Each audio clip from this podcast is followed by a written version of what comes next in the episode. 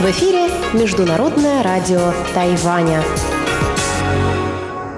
В эфире русская служба Международного радио Тайваня. Здравствуйте, уважаемые друзья! Из нашей студии в Тайбе вас приветствует Мария Ли, и мы начинаем программу передач из Китайской Республики. Те, кто слушает нас на частоте 5900 кГц с 17 до 17.30 UTC, услышат сегодня выпуск новостей и рубрику «Азия в современном мире», которую ведет Андрей Солодов. Если вы слушаете нас на частоте 9590 кГц с 14 до 15 UTC, а также на нашем сайте в интернете по адресу ru.rti.org.tw, вы также сможете услышать рубрики «Экскурсия на Формозу» и «Ностальгия» – музыкальная передача с песнями минувших лет с ведущей Лилей У.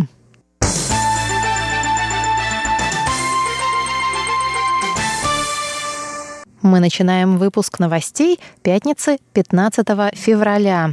Премьер исполнительного юаня Китайской республики Су Джинчан заявил в пятницу, что правительство будет защищать демократию Тайваня и не допустит аннексии острова Пекином.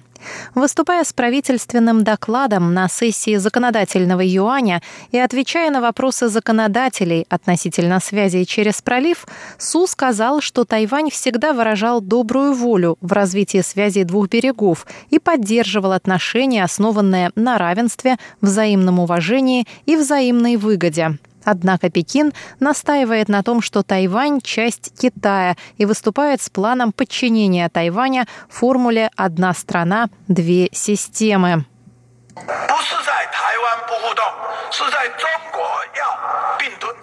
Это не Тайвань не желает сотрудничать, это Китай хочет поглотить Тайвань, аннексировать Тайвань. Поэтому охрана суверенитета Тайваня – основное требование к нам со стороны тайваньского народа.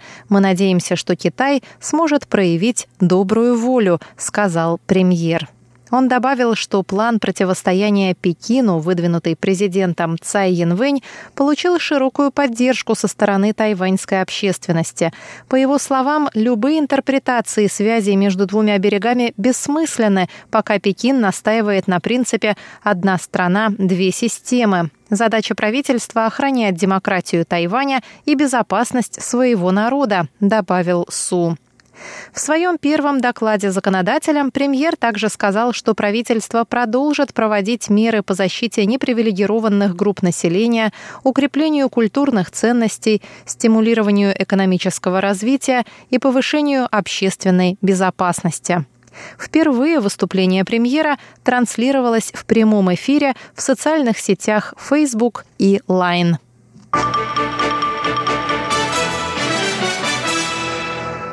Пилоты авиакомпании China Airlines завершили 14 февраля семидневную забастовку, достигнув соглашения с руководством авиакомпании после четырех раундов переговоров относительно рабочих часов, условий приема на работу и бонусов. Глава авиакомпании Си Шитянь и председатель Тауюаньского профсоюза пилотов Ли Синьянь подписали в четверг вечером соглашение, положившее конец забастовке. Церемония подписания прошла в Тайбе в присутствии представителей Министерства транспорта и коммуникаций и Министерства труда.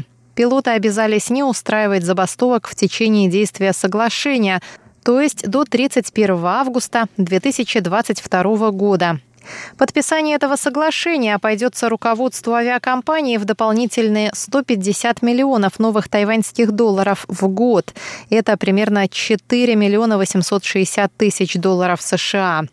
Забастовка, в которой приняли участие 600 из 1300 пилотов авиакомпании, началась 8 февраля в разгар новогодних праздников. В результате около 20 тысяч пассажиров не смогли улететь своим рейсом вовремя.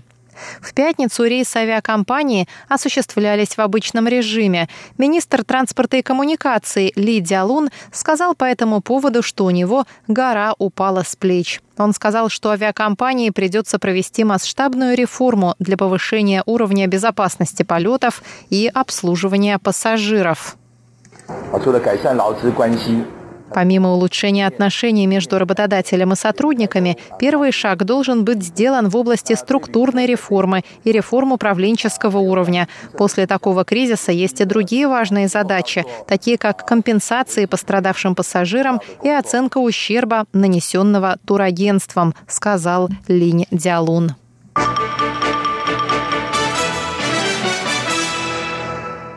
Новый посол Маршаловых островов в Китайской республике Нейджон Рема Эдвардс вручила в пятницу уверительные грамоты президенту Цай Янвэнь. Цай Янвэнь поприветствовала Эдвардс и сказала, что Тайвань всегда выражал готовность работать с Маршаловыми островами в разных сферах с целью установления более тесного сотрудничества и устойчивого развития.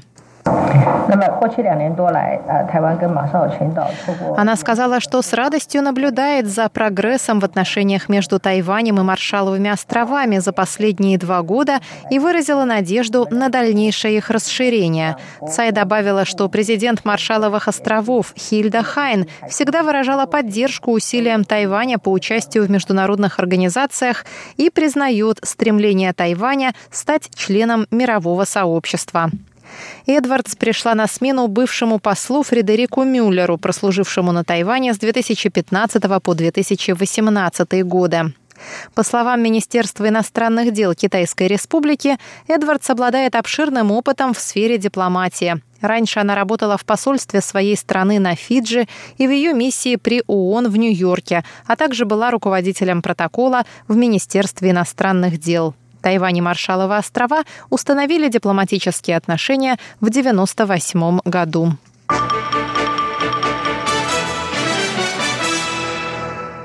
Министерство образования Тайваня заявило в четверг, что всем университетам и колледжам острова следует подготовиться к проверкам пожарной безопасности. Ранее на этой неделе произошел пожар в одном из зданий Университета китайской культуры в Тайбе, в результате чего серьезно пострадали две студентки.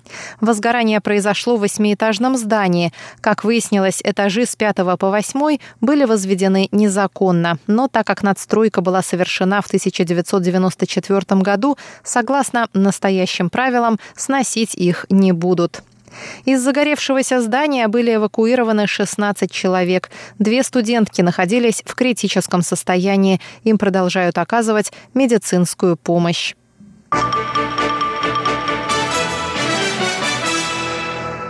Выпуск новостей русской службы Международного радио Тайваня на этом подошел к концу. С вами была Мария Ли. Оставайтесь на наших волнах.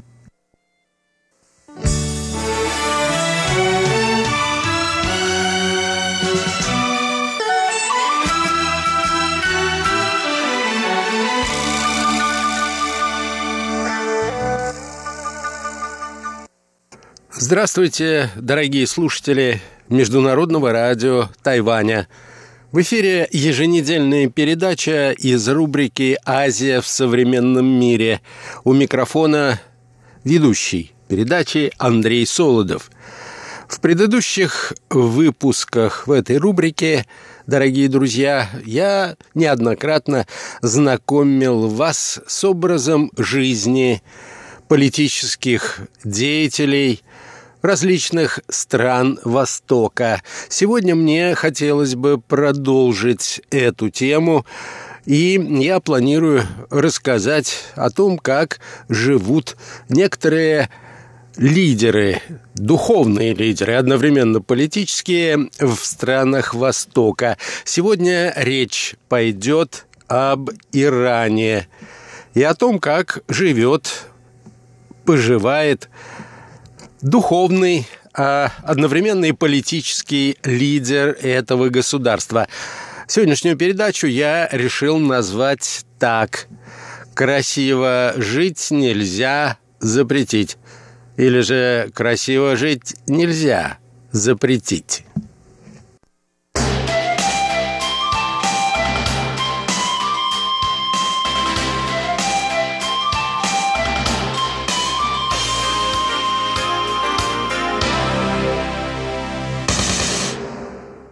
Героя нашей передачи сегодня зовут Саед Али Хасейни Хаминии.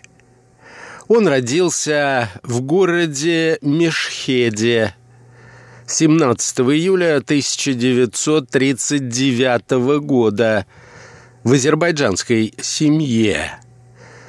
В Иране, кроме, собственно говоря, персов или иранцев, проживает и весьма многочисленная община азербайджанцев, которые, как известно, говорят на одном из тюркских языков. Живут эти граждане Ирана на территории так называемого иранского Азербайджана, который, понятно, конечно, граничит с другим государством, независимым Азербайджаном. Так вот, Хаминии родился именно в азербайджанской семье.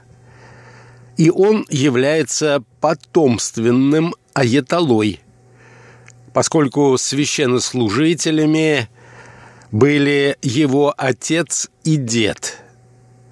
Подростком его отдали в духовную школу в его родном городе Мешхеде. Затем в 1957 году Али переехал в Наджаф, а годом спустя в священный для шиитов город Кум – надо отметить, что шиитское направление в исламе, в отличие от прочих исламских государств, является преобладающим. В Куме он и познакомился с влиятельным иранским проповедником Рухалой Хамейни, который повлиял на политические взгляды юноши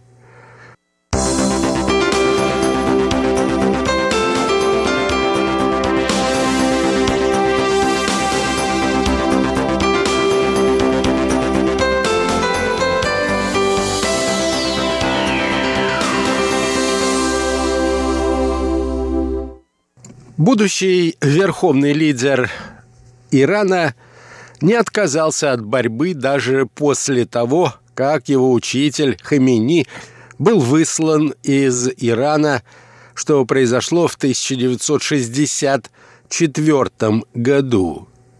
За это он пять раз попадал в тюрьму. А во время Исламской революции 1979 года – Хаминии был одним из ближайших сподвижников Хамини. И после победы противников Шаха стал депутатом Меджлиса или парламента страны и даже некоторое время возглавлял корпус стражей исламской революции. Следующим шагом по карьерной лестнице – стала его победа на президентских выборах в 1981 году.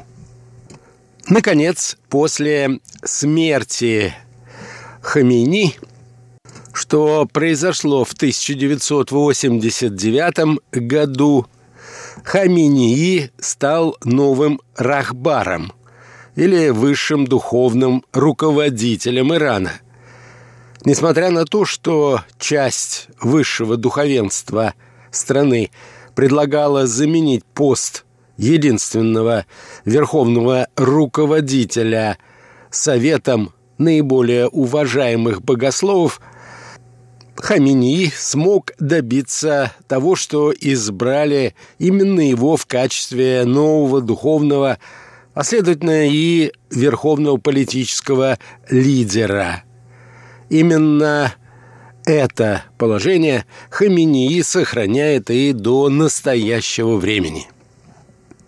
В отличие от своего ментора, который по свидетельству многих знавших его людей сторонился роскошной жизни и вел достаточно скромный для властителя мощной страны образ жизни Али Хамини себя особенно в этом отношении никогда не сдерживал. Если Хамини жил в скромном домике в Куме, площадь которого не превышала 200 квадратных метров, то Хамини поселился в резиденции площадью уже 1200 квадратных метров. По некоторым неподтвержденным слухам, на глубине 60 метров под резиденцией находится бункер площадью 5000 квадратных метров, который способен выдержать целевой ядерный удар. Также, по данным критиков, семья Хаминии пользуется шестью роскошными резиденциями в разных частях Ирана. Два дворца достались Али в наследство от Шаха, а еще один от бывшего посла шахского Ирана в США. Для передвижения по Тегерану Аятолла использует 17 бронированных автомобилей, каждый ценой более 400 тысяч долларов. За Хамини и членами его семьи закреплены также два Боинга 707, пять бизнес-джетов «Фалькон» и пять вертолетов. В Боинге летает охрана и свита, а два самолета «Фалькон» и два вертолета – обслуживают лично Али Хаминии. Еще один реактивный самолет и вертолет закреплены за его женой, а остальные за детьми и членами их семей. Личная же охрана Айталы насчитывает 400 человек. Еще 500 телохранителей отвечают за его семью а общее число охраняемых лиц превышает 40 человек.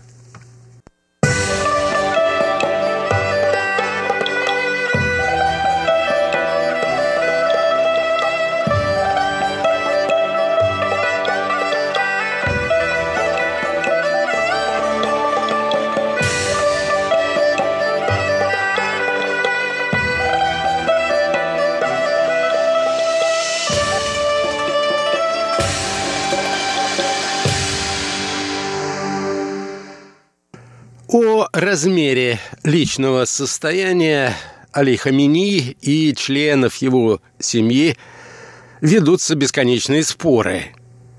К примеру, известный иранский кинорежиссер, сценарист и оппозиционер Мухсен Мах Малбаф в статье «Секреты жизни Хамини» называл цифру в 36 миллиардов долларов – из которых 30 миллиардов принадлежат лично Айтале, а еще 6 миллиардов его семье. По оценке известного информационного агентства «Рейтер», которая была обнародована в 2013 году, Хаминии управляет бизнес-империей с активами стоимостью 96 миллиардов долларов. Если эти оценки близки к реальности, то можно сказать, что Аятолла Хамини является одним из самых богатых, если не самым богатым человеком мира. Основа богатства Рахбара – компания «Сетат», это аббревиатура, которую можно перевести так «Штаб по исполнению приказов имама». Она была образована в 1989 году Рухалой Хамини незадолго до его смерти для реализации собственности, оставшейся бесхозной после бегства из Ирана Шаха – и старой аристократии. Первоначально планировалось, что эта организация просуществует всего лишь два года.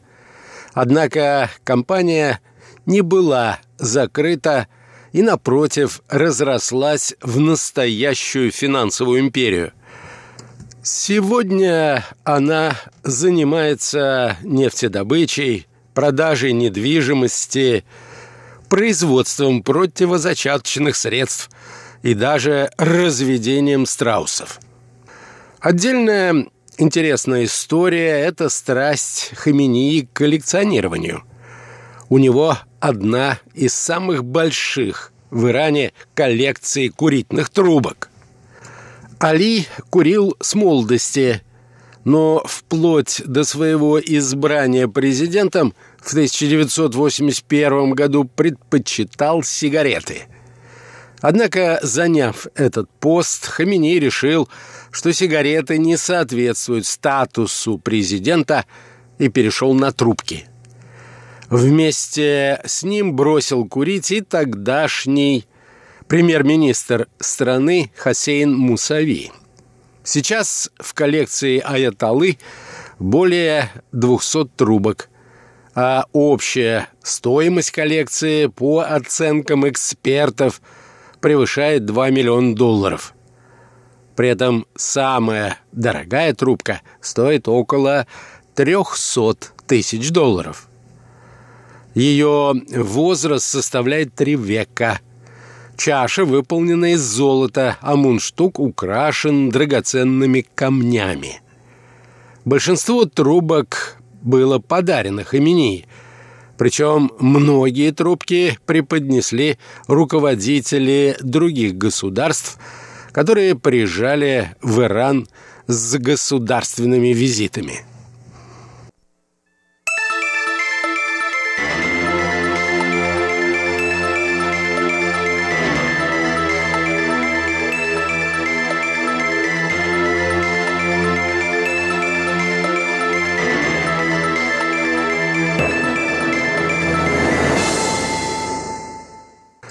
Другая страсть духовного лидера – это коллекционирование тростей.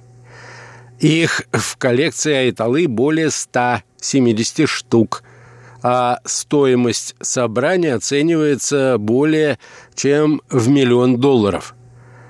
Самой старой трости около 170 лет, а ее стоимость превышает 200 тысяч долларов.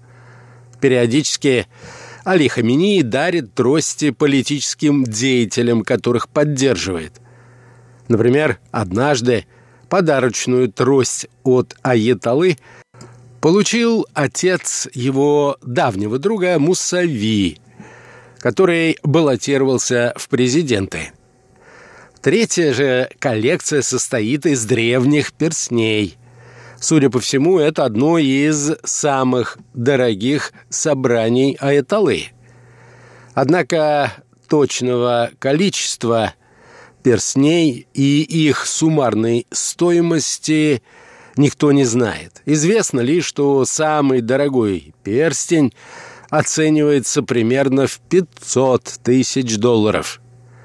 Главная его особенность – это самый древний агат в мире. Четвертая же номенклатура в коллекции Аэталы – традиционные мужские накидки, которые носят священнослужители. Их у него около 120. Стоимость коллекции оценивается в 400 тысяч долларов. Самая дорогая накидка стоит 40 тысяч. Все они – изготовленные из верблюжьей шерсти. Многие предметы из этой коллекции Али Хамини время от времени надевает в торжественных случаях. Наконец, самая дорогая коллекция Аяталы – это лошади. По оценкам экспертов, Аятала владеет целым конным парком – стоимость которого превышает 40 миллионов долларов. А самая дорогая лошадь в этой коллекции стоит 7 миллионов долларов и носит имя Зуль-Джанаха. Так звали легендарного белого скакуна имама Хусейна, к которому шииты относятся с особым уважением. Согласно легенде, в сражении у Кербелы имама окружили его противники. Силы были неравны, и имам погиб на поле боя. Зуль-Джанах нашел тело своего хозяина на поле брани и зарыдал. Когда же убийцы Хусейна попытались поймать коня, он набросился на солдат и, в соответствии с легендой, стал легаться и кусать их. В результате убил 27 противников и ускакал в направлении Ефрата. Больше легендарного коня никто не видел. Лошади содержатся в двух конюшнях. Первая площадью 10 тысяч квадратных метров расположена в поместье Малекабад, неподалеку от Мешхеда, и рассчитана на 70 скакунов. Вторая находится в районе Лавасанат, что неподалеку от Тегерана – и куда меньше. На территории 3000 квадратных метров проживают 30 лошадей. Для перевозки лошадей Хамении используют не только три грузовика с прицепами, коневозками, но и специально оборудованный самолет Airbus А-330. Айтала всегда любил конные прогулки в горах – но в последние годы редко садится в седло. Поворотной точкой стало падение с лошади в 1999 году. После покушения 1981 года у Али Хамини не работает одна рука, поэтому ему нелегко держаться в седле.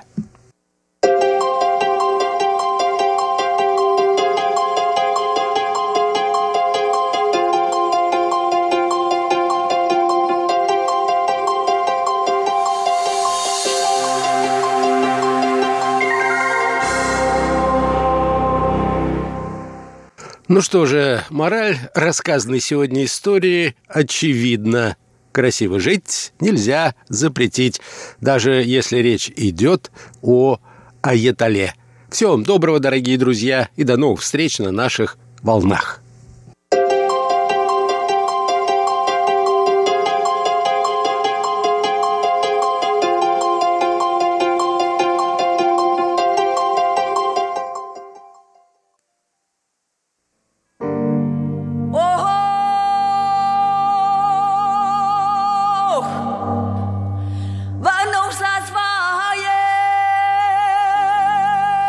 Экскурсия на Формозу.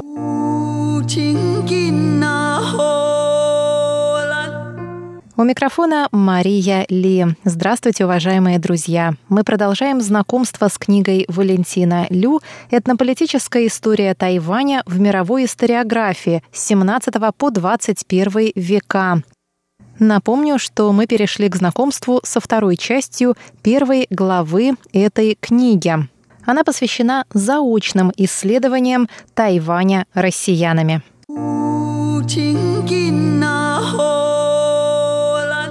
В прошлый раз мы остановились на освещении в печати японской военной экспедиции на юге Тайваня в 1874 году.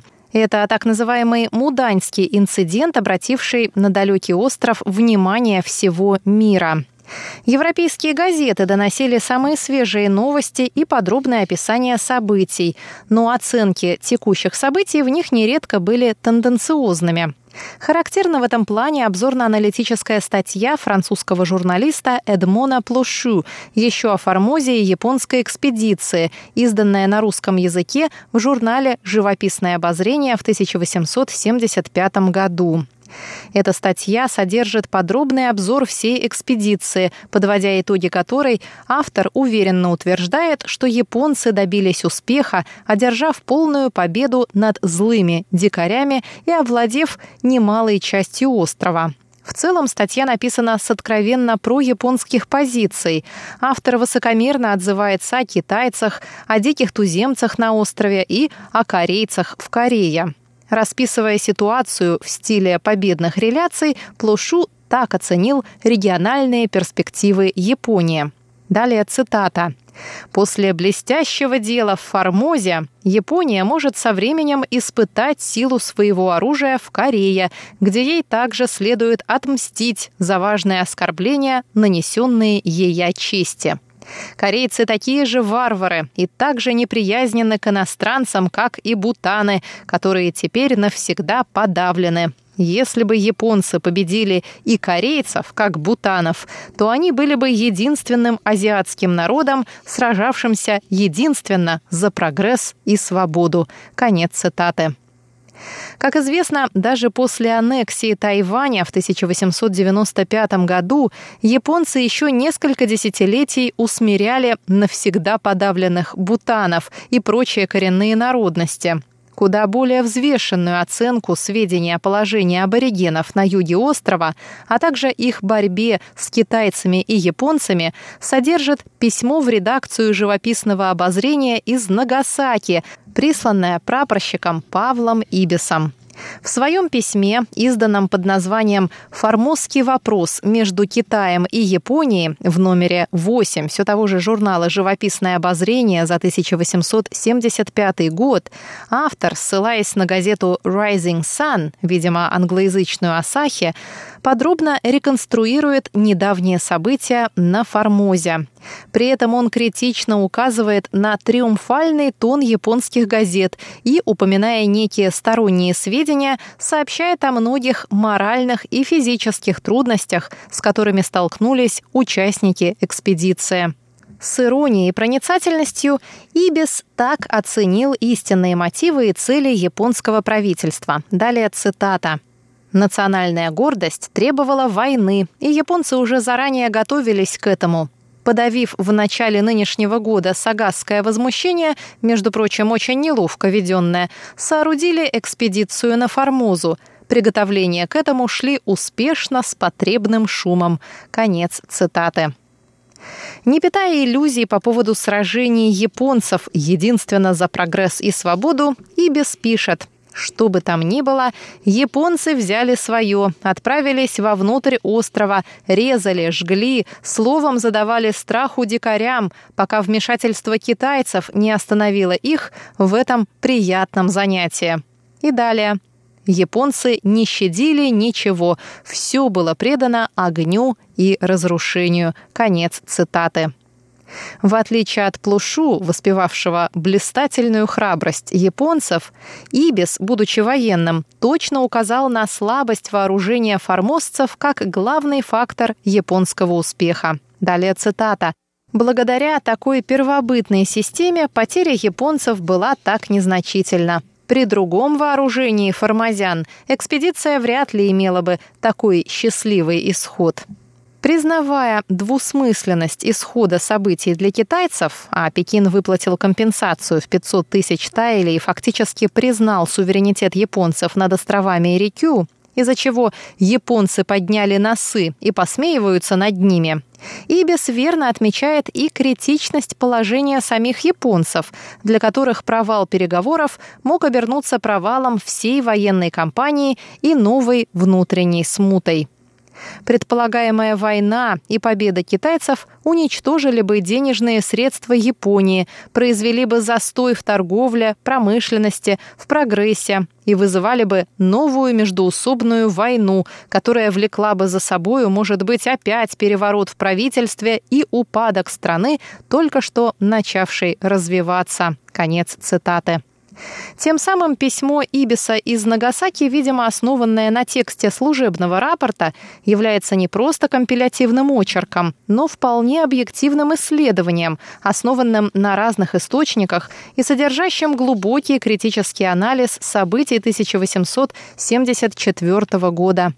Именно это исследование побудило Ибиса совершить зимой 1875 года этнографическое путешествие, итоги которого изложены в двух его статьях.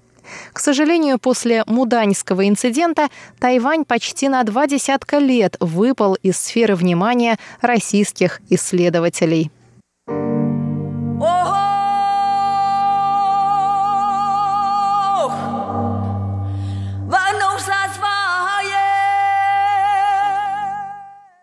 Через 20 лет, к концу XIX века, внимание россиян привлекала уже не только европейская, но и японская пресса.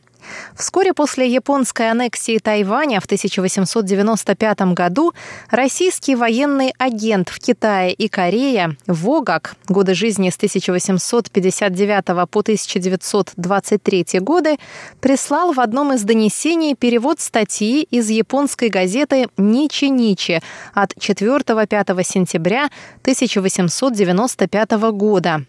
В статье под заголовком «Как надлежит усмирять остров Тайвань, Формозу» подробно изложены цели, задачи и методы освоения новой японской колонии в первичной трактовке самих японцев, которые считали, если цели эти не будут достигнуты, то присоединение Тайваня лишено всякого смысла и значения.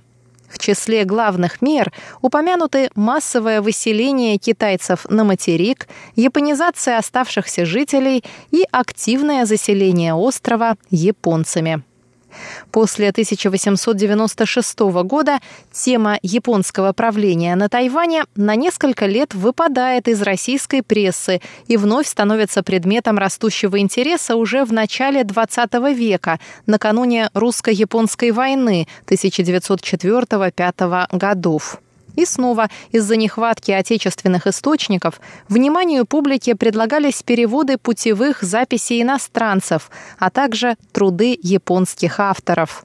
Одной из таких публикаций стал вышедший в 1904 году в номерах 9 и 10 нового журнала «Литература, искусство и науки» перевод очерков немецкого путешественника Адольфа Фишера, посетившего Формозу еще в феврале-марте 1898 года.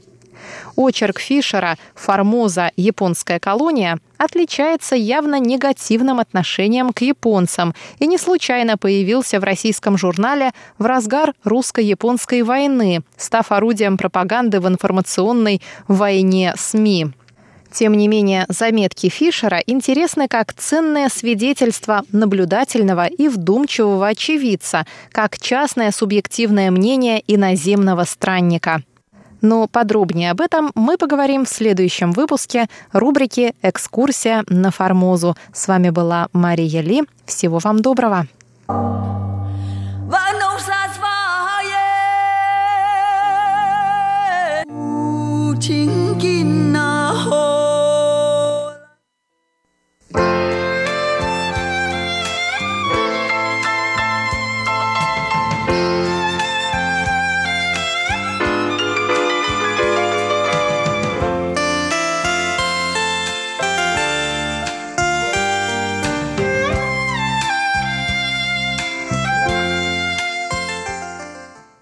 Здравствуйте, дорогие друзья! В эфире Международное радио Тайваня. Вы сейчас слушаете передачу «Ностальгия». Я ведущая Лилия У. Очень рада с вами снова встретиться. Как вы провели новогодние каникулы по лунному календарю? Надеюсь, что у вас все хорошо. Во время каникул я ездила в городок Нанау к друзьям в гости. Нанау – очень красивый маленький городок, находится на востоке Тайваня. В нем исторически живут коренной народ Тайваня Адаяо. Я ездила туда на поезде и вспомнила, что у нас много хороших песни на тайванском языке про поезда, про вокзалы и дороги. Давайте послушаем несколько из них.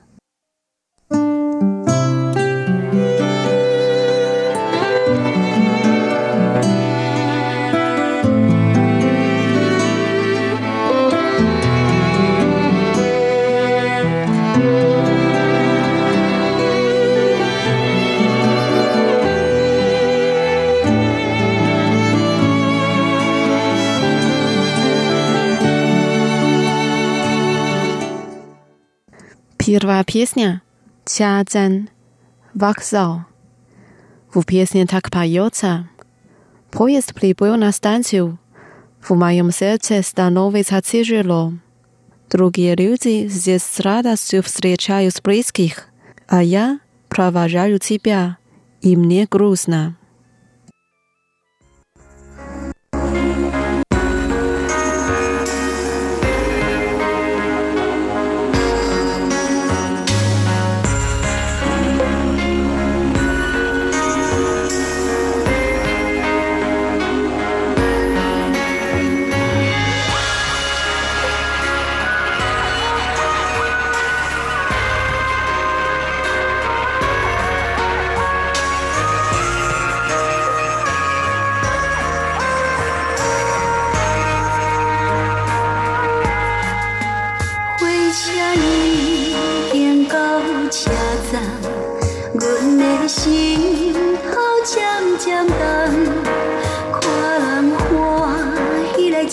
心人，阮是伤心来相送。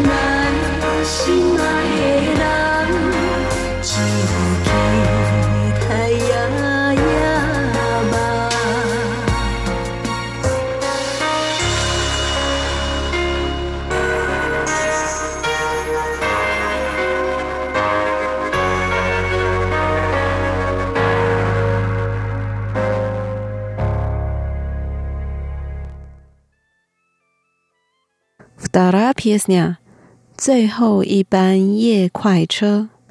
Pasdietni nasnoi reis，piesniu pajot pievit，夜起田。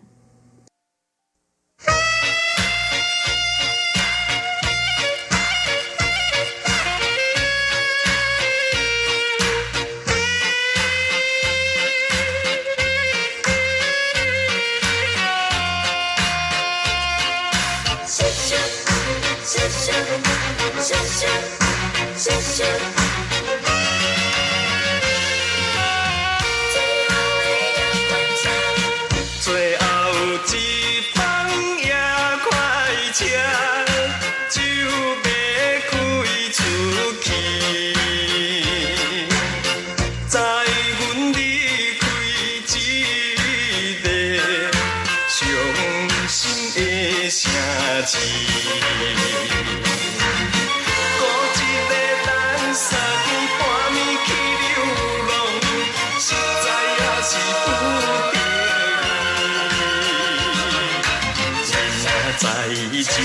是伊这新娘的日子，只好愿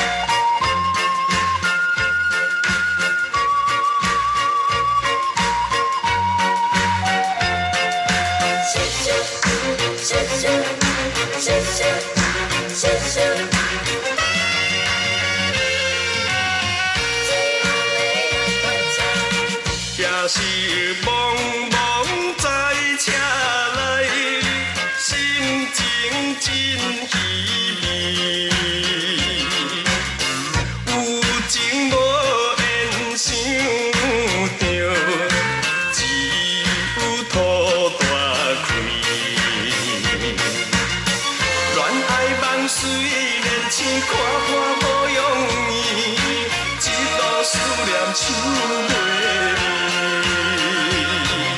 总是梦伊，一生幸福过日子，甘愿为。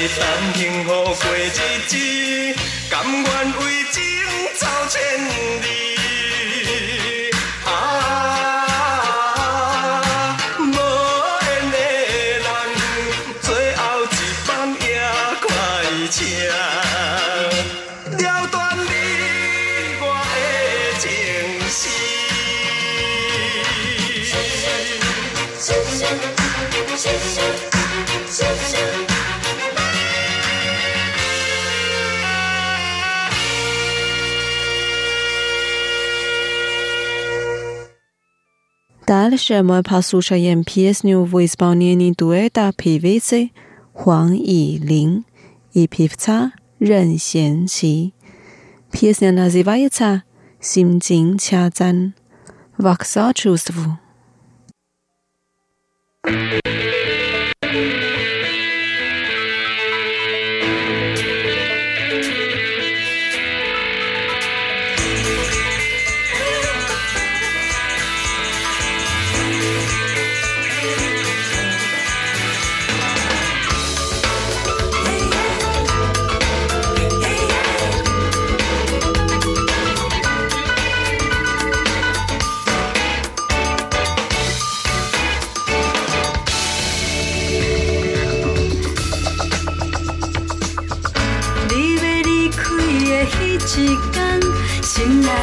想要对你讲，但是不知安怎，哪会一拍甲冷人红？敢是看破一张空，也是天公伯啊注定，我无半项。火车慢慢地驶，你车站。情愈来愈沉重。我台迎面来来往往的人，这阵我甲你拢无沉重。阮一时想要撒出，阮只爱你一人车慢慢地驶出车站，阮的心情变得变轻松。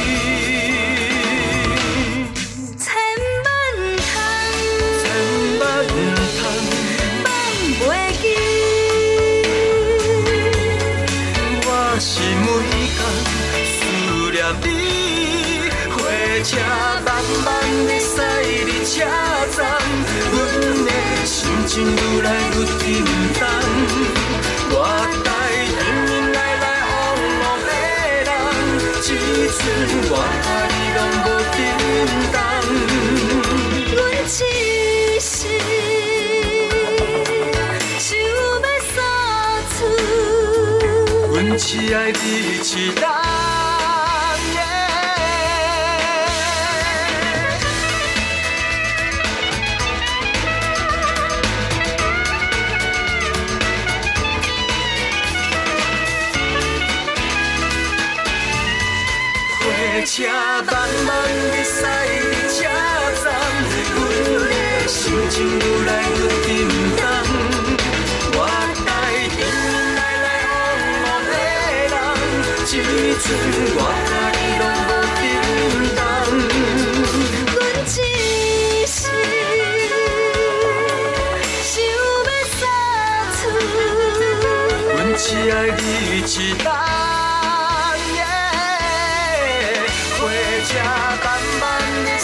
出车站，阮的心情变倒变轻松。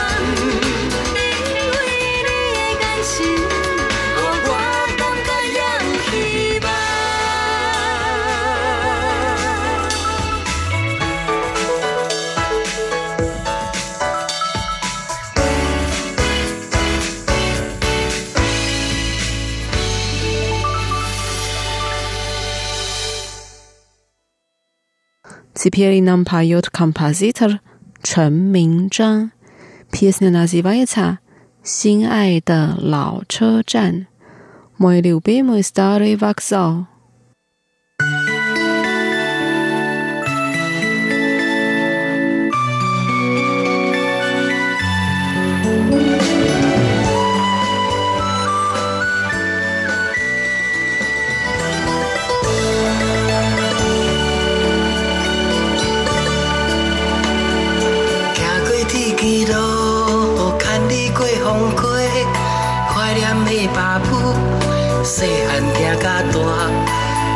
少年时，学校的钟声，新故乡月亮已经几落年。写一点思念寄予你，为你坐窗边。满山的樱花开，思念拢是你。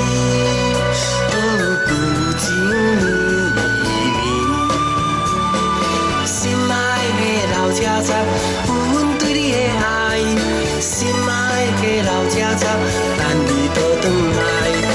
暖暖的温泉路，月亮照山面，今生今世你是阮的依恋甲情迷。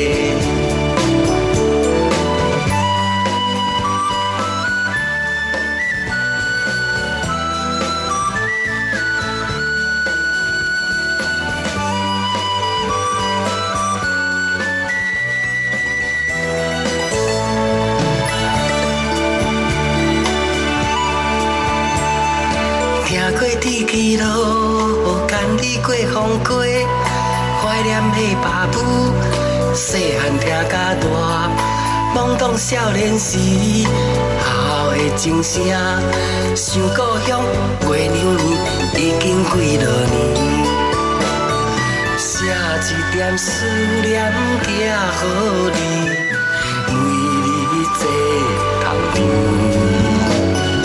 满山下樱花开，思念拢是你，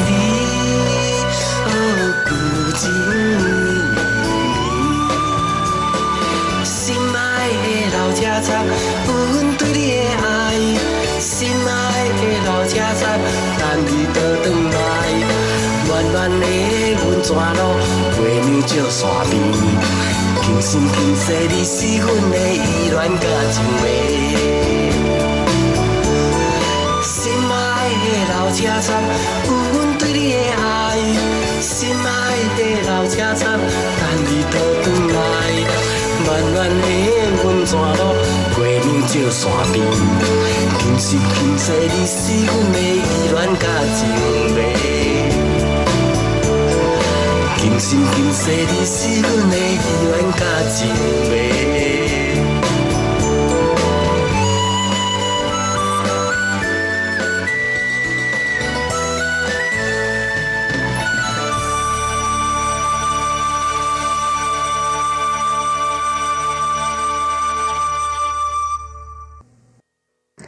Дорогие друзья, с вами была Лилия. Наша передача подошла к концу. Давайте встретимся через неделю. Желаю вам хорошего настроения. Пока.